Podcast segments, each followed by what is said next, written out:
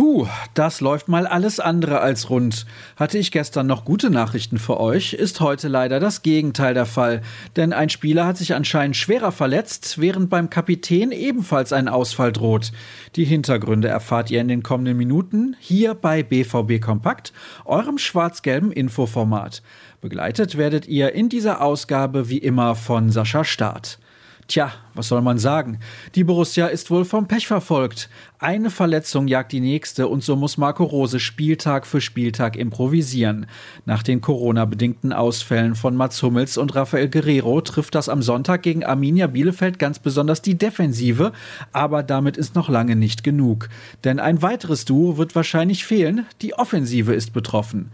Zunächst wäre da Steffen Tigges, der Torjäger der Amateure, der nun schon seit geraumer Zeit bei den Profis mit an Bord ist und regelmäßig zu Kurzeinsätzen kommt, verletzte sich am Knöchel.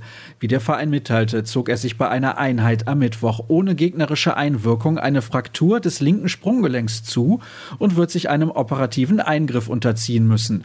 Damit ist die Saison für ihn beendet. Details erfahrt ihr im Artikel von Marvin Hoffmann. Und dann wäre da noch Marco Reus. Der Kapitän war auf dem Trainingsplatz in Brakel nicht zu sehen. Nun wird natürlich spekuliert, ob er sich ebenfalls mit Corona infiziert haben könnte. Die Liste ist mit dann Axel Sagadou, Manuel Akanji, Emre Can, Axel Witzel, Julian Brandt, Thomas Meunier, Marius Wolf und Renier bereits extrem lang. Dazu kommen, wie zuvor erwähnt, Mats Hummels und Rafael Guerrero. Das bedeutet gleichzeitig, dass man in Dortmund froh über jeden Rückkehrer ist. Einer davon könnte Erling Haaland sein, der sich wieder im Kreise der Mannschaft befindet. Die stellt sich aber aufgrund der zahlreichen Ausfälle fast von alleine auf. Besonders in der Abwehr mangelt es an Personal. Daher trainiert Leonard Meloni zuletzt wieder bei den Profis mit. Wir halten euch natürlich darüber auf dem Laufenden, ob er gegen die Arminia im Kader stehen wird. Kommen wir zu einer Ergebnismeldung und ich bitte es zu entschuldigen, dass ich gestern gar nicht auf die Begegnung der U17 hingewiesen hatte. Gegen den Nachwuchs des SC Paderborn konnte ein 4 zu 2 Erfolg verbucht werden.